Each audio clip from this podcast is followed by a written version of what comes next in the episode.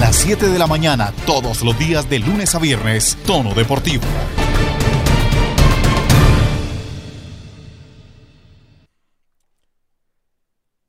Muy buenos días, bienvenidos a Tono Deportivo. Iniciamos la información el día de hoy contándoles que Juan Sebastián Cabal y Robert Farah, que estaban debutando en el ATP 500 de Rotterdam, cayeron con parciales 6-4, 3-6 y 9-11 ante la pareja conformada por Roger Vaseline y Henry Continen. La dupla colombiana número uno del mundo se despide del torneo y empiezan a ceder puntos importantes en la clasificación ATP. Antes de empezar a hablar del tema del día, porque hoy vamos a tener una discusión bastante interesante de lo que está sucediendo el día de ayer con Santiago Villarraga, les adelantamos que Santa Fe capitalizaría. Pues bien, el equipo capitalino, cuyos socios principales son César Pastrana y Daniela Pastrana, la hija del señor Pastrana, le dijeron al Ministerio del Deporte y a las super sociedades, además de la Federación Colombiana de Fútbol y la de Mayor, que el monto de la operación se oficializará el 26 de marzo a las 4 de la tarde. En 2019 el Santa Fe registró un desplome en ingresos del 29,4% desde los 56 mil millones de pesos hasta los 26 mil millones de pesos. Dicho esto, el señor Pastrana va a empezar a soltar al Independiente Santa Fe, seguramente por todas las presiones que se están haciendo desde la actual directiva, de sanear el equipo, de volverlo transparente, de traer dinero y que este dinero se vea reflejado no solamente en una construcción a medio hacer, sino también en términos deportivos y administrativos correctos. Con esta información iniciamos. Bienvenidos, esto es Tono Deportivo. En Tono Deportivo, fútbol. Llega el momento de hablar de fútbol. Hay problemas, hay muchas situaciones en torno a la Conmebol en las últimas horas. Todo porque no se sabe si va a haber eliminatoria o no. Así de sencillo hay varios bandos. Están los bandos que no quieren que se hagan eliminatorias y están los bandos que quieren que se hagan eliminatorias. Colombia y Argentina están en el bando que dice que se hagan las eliminatorias sin importar qué. ¿Por qué Argentina? ¿Por qué Colombia? Por la cercanía y la proximidad de la Copa América. Una Copa América que hemos dicho es un remedio de Copa América, que no tiene sentido hacerla prácticamente en las esquinas del continente, esquinas aparte, y ellos quieren que se haga. Hay un dinero muy fuerte comprometido a nivel gubernamental, tanto en Colombia como en Argentina. En Argentina ya han avanzado demasiado. Omar Pachón nos va a hablar seguramente del tema, de cómo desde la Argentina ya entregaron protocolos, están hablando con el gobierno, mientras que aquí en Colombia, pues el ministro del Deporte, el señor Ernesto Lucena, sale a darle un espaldarazo a la gente que todos los días le voltea el cuerpo. Pero bueno, es lo que hay. Mm, Brasil dice que no quiere que haya partidos de eliminatoria porque el 70% de su formación titular está en Inglaterra. A eso se suma que Alemania ha dicho que no va a prestar jugadores, mientras que en España se empieza a estudiar la situación de si prestar o no los jugadores en medio de una crisis pandémica tan complicada como la que se vive en territorio español independientemente de la aparición de las vacunas y los diferentes protocolos que están teniendo, mandar jugadores a América Latina es un riesgo que no quieren tomar. Ahora, la realidad es que esto del tema humano a los de la Conmebol no les importa. Les importa tres espárragos y un champiñón. A ellos les importa el dinero, les importa que la plata que tienen presupuestada para estos partidos ingrese.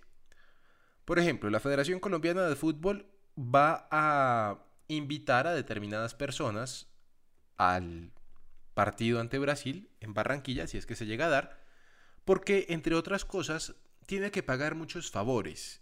Y la manera de pagar favores, cuando se acaba el dinero, es invitando a los amigos al estadio a ver a la selección, a que se tomen las fotos con los jugadores, así sea de lejitos. Por eso quieren que haya eso, todo escondido y todo tapado bajo el manto del esto es un laboratorio que estamos haciendo para la Copa América porque vamos a querer que el 30% de los estadios tenga pues público, que llegue el 30% del público a los estadios, todo se puede tapar y todo lo pueden decir como quieran. El tema humano ya no les importa, les importa el dinero, vuelvo y le repito, y esto es lo que se está demostrando. Brasil no quiere que haya partidos, no porque le interese que sus jugadores pasen 10 días en cuarentena, no, eso es lo que menos les interesa.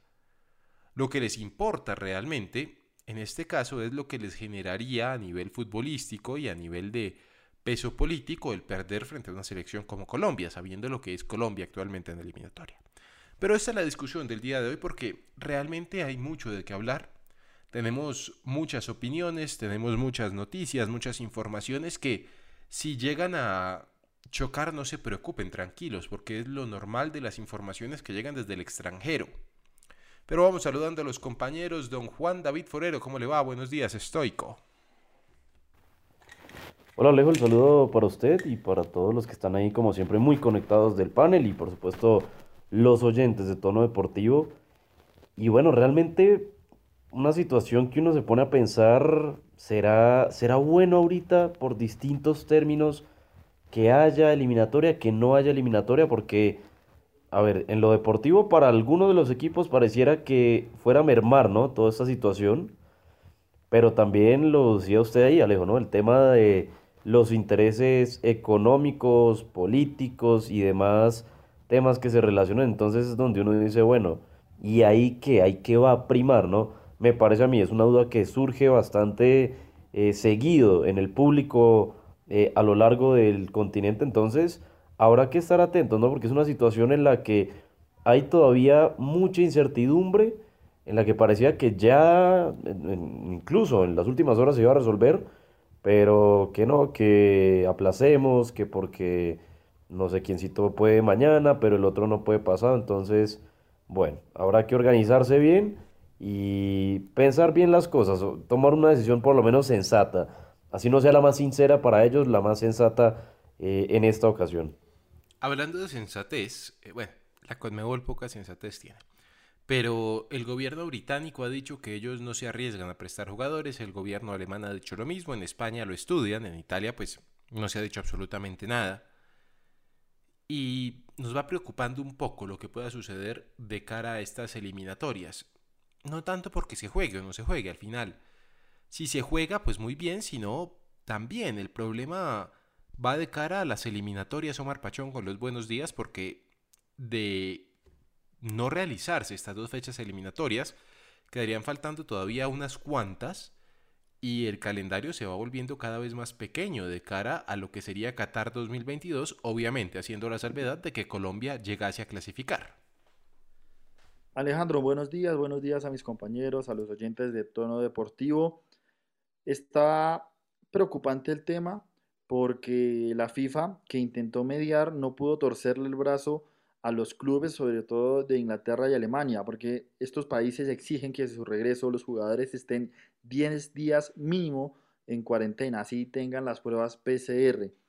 ¿Qué pasa? Que con este calendario tan apretado, pues varios equipos como el Liverpool obviamente han puesto su queja y pues las federaciones preferirían no prestar a los jugadores como tal. Entonces se podría dar una eliminatoria sin estos jugadores, sobre todo de estas ligas que son las que se han pronunciado, o podría darse una eliminatoria sin estos jugadores, o darse el caso de que jueguen, pero en su regreso no puedan jugar con los clubes, que es algo pues eh, yo veo improbable porque son quienes les pagan a los jugadores.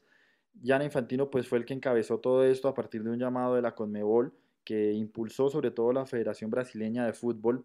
El día de hoy jueves se iba a programar una reunión, pero se aplazó para mañana en la mañana con los 10 presidentes de las confederaciones de la CONMEBOL y con el presidente de la FIFA. ¿Por qué? La FIFA, el ente rector, pide que se aplace esta fecha y que tengan la posibilidad de programarlo de aquí a un año, en el momento que pues, consideren prudente, de acuerdo al calendario, sería ya para el segundo semestre de este año o para inicios desde 2021, cambiar esta fecha FIFA y cuadrarla de esta forma para que no haya ningún problema. El único país que está de acuerdo con la FIFA de aplazarlo o mm, de correr eh, el riesgo de no jugar la fecha porque no se siente seguro de no traer a sus jugadores, sobre todo de Inglaterra, es Brasil. El resto de países hasta de pronto estaría de acuerdo en jugar una fecha FIFA sin estos jugadores de estas dos ligas europeas. así está la cosa y pues parece que, que está muy en riesgo. Podría darse si, si el tema de la curva epidemiológica y el, tema de las vacunas avanza y sobre todo los gobiernos de Alemania y el Reino Unido no son tan radicales con el tema de la cuarentena estricta del regreso de los jugadores, que es el tema principal, porque pues el tema del contagio con las burbujas que ya se han probado y que las federaciones han logrado realizar con éxito, no tendría ningún cuestionamiento y pues se, se sortearía todo de buena manera. El tema es el regreso de los jugadores, entonces eh, les traeremos toda la información y lo que pase el día de mañana en esta reunión de la Conmebol con la FIFA. Pero mientras llega la reunión, quiero ir con Santiago Villarraga. Buenos días, Santiago. Usted que está pendiente de toda la información que va saliendo de Federación, con las diferentes fuentes, ¿qué se sabe de la posición colombiana respecto a las fechas de eliminatoria que serían en 15 días prácticamente? Alejandro, cordial saludo para usted, para mis compañeros y todos los oyentes de Tono Deportivo. Eh, Colombia quiere hacerla sí o sí. La federación quiere hacerla sí o sí porque ahí se va a retornar el tema de, del público a los estadios. Y desde ese, de, de ese piloto se toma la decisión si primero el fútbol colombiano vuelve a recibir a la gente en los estadios y para la Copa América. Por eso acá en Colombia la federación quiere hacerla sí o sí. Le cuento por, por otro lado, Brasil dice que no, por lo que usted ya decía, y súmele otro, Paraguay. Paraguay que no tiene nada que ver en jugadores de, del exterior ni demás, ni mucho menos en Inglaterra, ni, ni en Alemania, pero se subió al bus. Paraguay es el, eh, el niño rebelde de, de la clase y está apoyando a Brasil por eso. Me dicen que lo más probable es que sí se hagan estas eliminatorias por todo el tema de la Copa América, de la Conmebol y sobre todo el calendario, porque si se aplaza esta fecha FIFA, eh, se jugaría una semana antes de la Copa América y eso, y eso no lo quieren los entrenadores de cada selección. Ahora, la pregunta, dígame, Omar. No, para complementarle a Santiago, el tema de Paraguay también pasa por, eh, sobre todo, un jugador en la Premier League, que es Miguel Almirón, el del Newcastle United, que es la figura del equipo, y pues ellos no quieren correr el riesgo de no disputar Pero Omar, esta Está fecha. lesionado Almirón. Se lesionó. Sí, pero ellos no, ellos no quieren precisamente por la posibilidad de, pues de, de que más adelante los excluyan nuevamente. O sea, quieren unirse a Brasil para que estas dos federaciones pues no se vean permeadas porque más adelante ni el Reino Unido ni Alemania los, eh, los tachen. ¿Por qué, Alejandro? Porque eh, este tema de, de- la fecha FIFA sí es complicado, pero sobre todo se está mostrando que los clubes se le pueden parar, por así decirlo, a la FIFA y pese a la obligatoriedad no quieren ceder y, y pues ese, ese brazo fuerte que era la obligación de prestar a estos jugadores para la competencia FIFA, pues en este momento lo están ganando los equipos. Y Brasil y Paraguay no quieren verse afectados más adelante cuando de un momento a otro estas federaciones digan, no, no queremos prestar a los jugadores porque el calendario está apretado o no queremos prestarlo porque aquí estamos con la inmunidad de rebaño, ya ya no. Entonces, por eso es que ellos no quieren correr el riesgo. Colombia de pronto lo vería por el lado de James y Jerry Mina, pero pues igual eh, nosotros yo creo que tenemos eh, un componente mucho más fuerte en, en Sudamérica sobre todo y en otros países que no son necesariamente Inglaterra y Alemania. Cierto. es. Pero, pero, pero ahí yo me pregunto, Alejo, o sea, no sé, digo yo y no sé qué opinan ustedes, pero Paraguay por un jugador, no, o sea, tomar una decisión por un jugador, no sé, yo creo que Pero, eso tiene que tener un trasfondo más grande, aparte de lo que explicaba Omar, porque sinceramente si es por un jugador, le, le entendería si fuera como Brasil de pronto que tiene a sus grandes referentes, eh, nombres puntuales, bueno, Alisson que desafortunadamente también hace poquito perdió a su padre, otros jugadores, Thiago Silva, Richarlison, Gabriel Jesús, pero por un jugador que Paraguay arme un alboroto de eso, no sé, siento que tiene que haber que- algo más de fondo. Alejandro, y digamos en ese aspecto, uno, pues lo que estaría detrás es el tema de, no no se ha sido eh, una obviedad en los últimos años, y es que Paraguay todo lo que diga Brasil dice sí desde siempre, desde la época de Teixeira, porque pues eh, todas las presidencias de la Conmebol siempre han estado muy aliadas desde la época de Joao Avalanche, todo este tema con Naput, es, es eh, algo ya histórico, ¿no? Yo creo que Brasil y, y Paraguay nunca han discrepado ni siquiera en la cancha. Y eh, el tema también pasa porque hay que mirar esto, Paraguay está en un nuevo renacimiento en lo que estaba, póngalo usted, Colombia hace unos 12 años, y Almirón es por así decirlo el Radamel Falcao. Yo creo que si en la época de Radamel nos hubieran dicho que jugábamos sin él la próxima fecha eliminatoria, yo creo que más de uno aquí se lo hubiera pensado. En eso tiene razón Omar. Hay un componente político interesante al interior de la Conmebol en donde Paraguay, que es un país entre comillas solitario, siempre ha buscado que Brasil lo cobije entre sus brazos para sacarlo adelante. Ahora, el tema es el siguiente vamos a dar por sentado que no van a prestar a los jugadores y que porque en la Conmebol las cosas se hacen porque se hacen, por la razón o por la fuerza, van a haber partidos de eliminatoria. Al final Brasil va a tener que llamar jugadores de la quinta división de Italia si es posible, pero va a tener que traerlos. La pregunta es cómo formaría Colombia una alineación importante, competitiva, y sobre todo que le dé réditos a Reinaldo Rueda en esos primeros dos partidos bajo su tutela de Selección Colombia. Pero, Porque aquí es importante. Ojo a, ojo a esto. De lo que haga Reinaldo Rueda en estos partidos de eliminatoria, si se llegan a dar, va a ser el puntapié inicial de un muy buen proceso o un proceso muy, pero muy trastabillado. Alejandro, quitando los jugadores de esas dos ligas o de toda Europa como tal. Quitemos los jugadores de Europa entero, porque Europa tarde o temprano va a terminar cerrando. España va a cerrar para, para Semana Santa. Yo creo, yo creo que en ese caso Colombia tendría uno de los, de los equipos más competitivos, porque en Sudamérica yo creo que tenemos un, gran talento. Pero incluso hasta Brasil, porque, o sea, yo, yo, a mí se me hace increíble que de pronto Brasil digan eso, claro, es entendible por los jugadores que tiene, pero, pero a ver, tienen a los últimos finalistas de la Libertadores, tienen a 14 equipos, yo creo que yo creo que no es nada. No importa, pero, pero, o sea, traigámoslo acá al, al, plano sudamericano, ¿me entiende? Es decir, entendería la preocupación por jugadores, pero, pero. Si hacemos un 11 de, Brasil y Colombia, sudamericanos, yo creo que Colombia tiene con qué pelearle a Brasil totalmente y mucho más para mirarlo a los ojos. Si quieres, Juan David, saque el equipo de, de, Brasil solo sudamericanos y yo saco el de Colombia y lo miramos. De una. Pero es que, en eso estoy de acuerdo. Toca tener en cuenta. Hagamos el ejercicio. Hay, hay que tener en cuenta. Alejo, qué pena. Hay que tener en cuenta que es que no, no es el tema de traer jugadores y ya. Es una idea de juego. Que bueno, sí, se ven dos, tres veces eh, cada seis meses.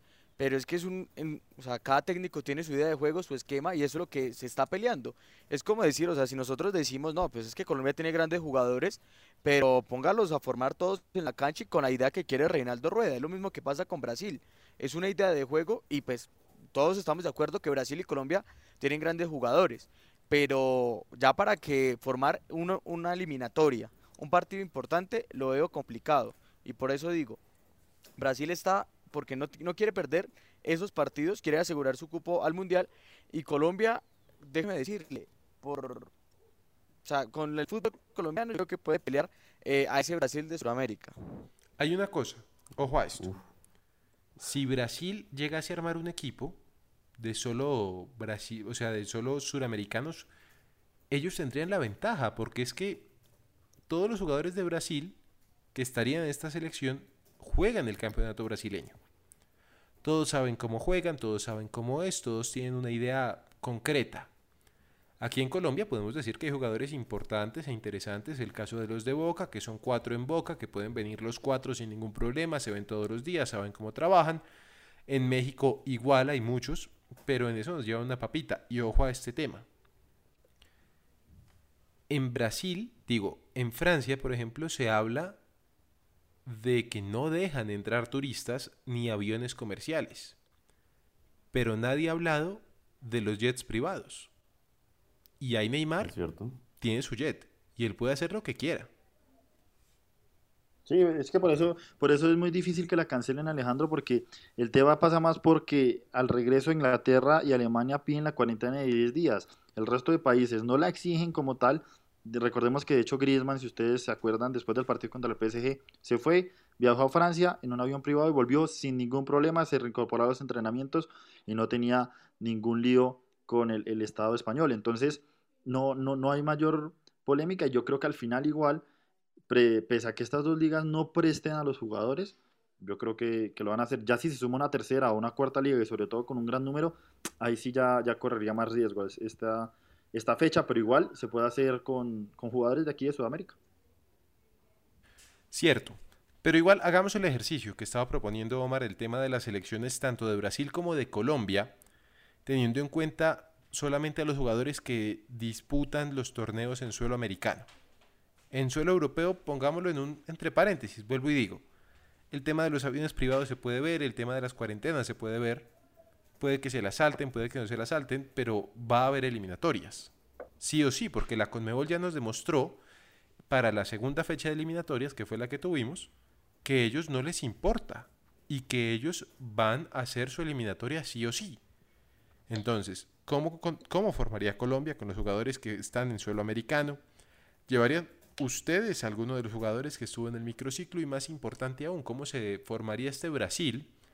Que creería yo tiene de dónde escoger y, tela para cortar, pero mejor dicho, montones y montones, Juan David.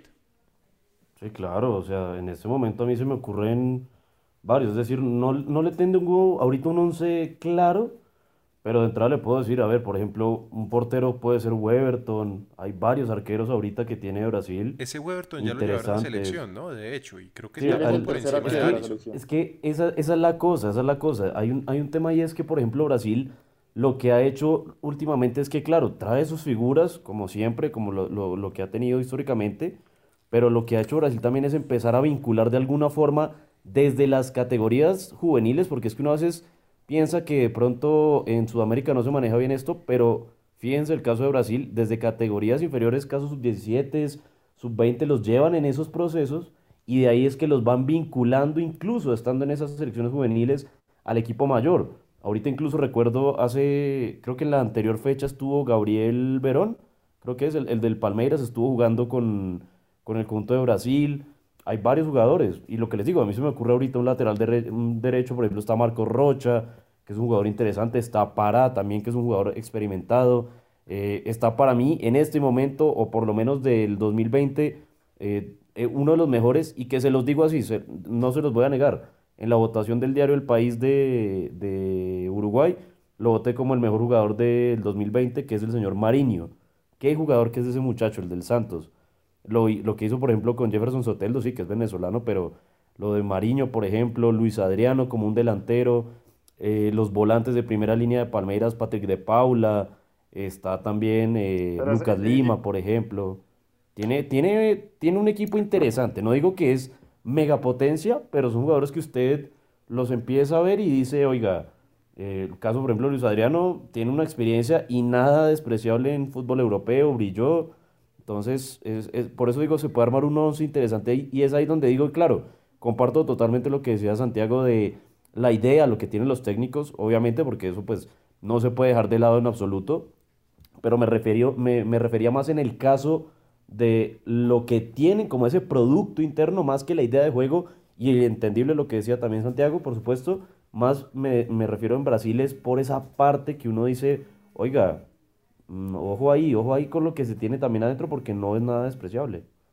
Alejandro, em, si quiere le tengo aquí el de Colombia, dos jugadores por posición y, pues yo creo, pues me dirán al final si se agregarían o quitarían alguno. Camilo Vargas del Atlas de México, Álvaro Montero, ambos procesos de selección Colombia, lateral izquierdo y yo creo que ellos dos le miran de reojo a Weberton y, y sin ningún problema se pueden medir con él.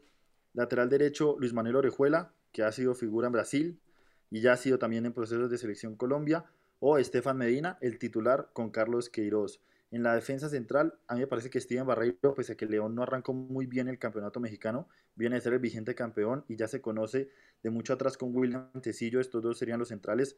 A mí me parece que Jorge Arias, el central del Deportivo Cali, está jugando muy bien también. Y Mosquera de Nacional lo viene haciendo bien. Y si quieren añadir a alguien del microciclo, está Germán Mera. Y por el lateral izquierdo, Frank Fabra o Agudelo de Río Negro Águilas. Son dos jugadores que puede que se parezcan mucho en ataque, pero Agudelo propone más yo creo que en el tema de defensa. En el centro del campo, Campuzano está muy bien ahí y con Boca pues ha, ha venido ganando más minutos con el inicio de esta copa. Víctor Cantillo o Jairo Moreno de Leones. Duan Vergara, que no se está recuperando, pero que siempre lo han pedido para selección. Hamilton Campas del Tolima, que ya es una estrella del fútbol colombiano. Edwin Cardona, que está muy bien con Boca Juniors. Harlan Barrera, que viene tomando un buen ritmo con Nacional. Jorge Carrascal con River Plate. Julián Quiñones con Tigres. Y en punta está Rafael Santos Borré. O si quiere usted también meter eh, en esa colada, por así decirlo, a un jugador que yo lo vengo diciendo, como el Chicharango, que, que, el último partido pronto no lo hizo muy bien y viene de una lesión, pero es un jugador que cabe. Y Miguel Ángel Borja, el jugador mejor pago del fútbol colombiano. Ahí hay una cosa clara en este 11 que nos da Omar. Y es que son jugadores que se conocen, jugadores que están. Y creo yo, Omar, que independientemente de que se conozcan, están, dejó unos jugadores por fuera interesantes. El tema de los hombres del León en México mete a William Tecillo, pero ahí está también Jairo Moreno, está también Barreiro, está en México en Tigres Francisco Mesa, Los Quiñones.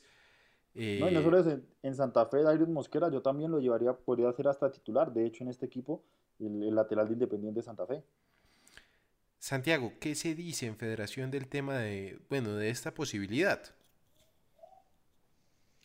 Pues es que Alejandro, esa posibilidad en la federación y Reinaldo Rueda ya la tenían estipulada y es por eso que se hace el microciclo de Reinaldo Rueda. Acuérdense muchachos que cuando inició el, microciclo, o bueno, cuando sorprende el microciclo, yo les dije, ojo, que esto puede ser porque posiblemente se eh, toque armar un, equipo acá de, Sudamérica y pues también para tener en cuenta a los jugadores. Pero algo que preocupa de ese microciclo, eh, Alejandro y compañeros, es que el 90-95% de, de, ese, de ese equipo eh, bajó su nivel.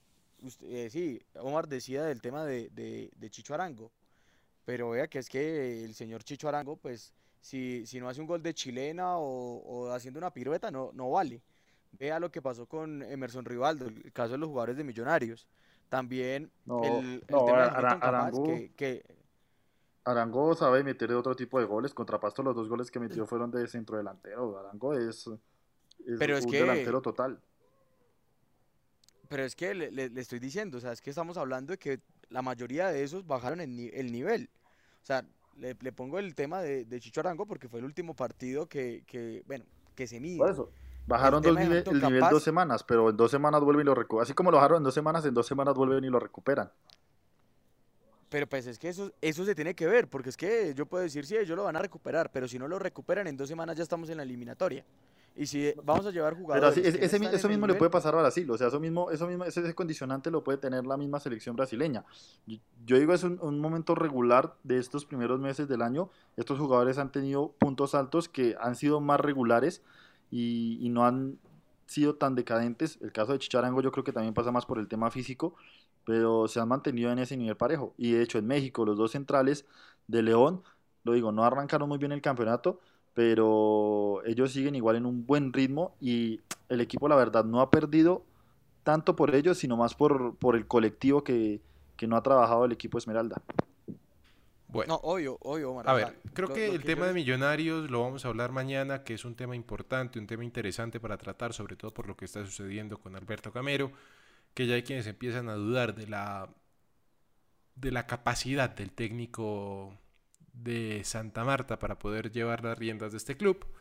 Entonces se está acabando el tiempo, quiero ir con Juan David Forero ya lo último acerca de Brasil, que podemos esperar y quedamos al pendiente de lo que vaya a suceder, por supuesto, en las próximas horas, porque mañana también tendremos toda la información de lo que suceda, Juan David. Sí, totalmente no. Ahí rápidamente para cerrar, eh, quería era simplemente decir eso, ¿no? Que Brasil creo que tiene buen material y aparte su presente en las eliminatorias le favorece totalmente. Y lo que decía ahorita Santiago, ¿no? Pues está ya muy cerca del tema de, de estar más tranquilo para estar ahí cada vez más cerca de Qatar. Entonces, creo que por ese lado Brasil obviamente es por tener sus figuras, porque obviamente hay que pensar a Brasil con figuras, lo que significa también en términos de televisión, siempre, así como cualquier selección que tenga de jugadores grandes, eh, los contratos, todo esto, eh, así sea por un amistoso, para lo que sea, pero pues siempre será importante tener a sus jugadores eh, estrellas, figuras, pero veámoslo también por esa situación de lo que se está viendo por la pandemia, las bajas, creo que Brasil tiene un equipo interesante y lo que le decía ahorita a Omitar, eh, me comprometo totalmente para la próxima emisión de, de Tono Deportivo a traerles por lo menos un 11 o un listado de convocados para mí, de los que considero de la Liga de Brasil que podrían estar. Y Alejo, ahí para ir cerrando también, en, hablando de Santa Fe, el tema que está ahorita sonando un poco, eh, lo de Dylan Borrero, al parecer... eh, el caso todavía, digamos que la FIFA ya le dio de alguna u otra forma la razón a Santa Fe en el pago que debe el conjunto brasileño a, al cuadro cardenal por el traspaso del jugador, pero los brasileños todavía no se han quedado con, de brazos cruzados y van a ir al TAS, van a, esperar a ver la decisión también del TAS en este caso, que bueno, no, no es de extrañarse, ¿no? Que los equipos de Brasil y los equipos de Argentina eh, empiecen a fallar con los pagos o siempre que pase de pronto que no, que le pago después, que eso hagámoslo por cuotas, que esto, eh, sin ir más lejos, un caso un poco cercano ahí al fútbol colombiano de Brasil, recientemente lo de Víctor Cantillo, ¿no? Que Corinthians casi que le tuvieron que decir, oiga, paguen de verdad o nos vamos de, eh, en conflicto fuerte. Y ahí sí fue que Corinthians dijo, sí, sí, sí, está bien, les pago la plata a Víctor Cantillo. Entonces, eh, obviamente, y Santa Fe más aún, porque pues Junior es una cosa, pero Santa Fe con la situación que vive, seguramente esa plata y lo que decía Alejo al principio de- del programa con el tema de lo que se piensa hacer con el equipo, seguramente sería un dinero que mal no le caería y porque están debiendo también algo de ahí algo, a la gente que estaba intermediando en esa negociación de, del jugador, que la verdad poco ha jugado en Mineiro, pero igual plata para eh, Santa Fe ahorita plata es plata y si es favorable obviamente le servirá. Un caso similar al de Pipe Aguilar con el Santos. Hasta que llega la emisión el día de hoy en tono deportivo. Mañana espere las bombas de Santiago Villarraga, la información con Omar Pachón y por supuesto ya don Juan David quedó comprometido al once ideal del Brasil solamente con jugadores de Brasil. Tengan ustedes un feliz día. Esto fue tono deportivo.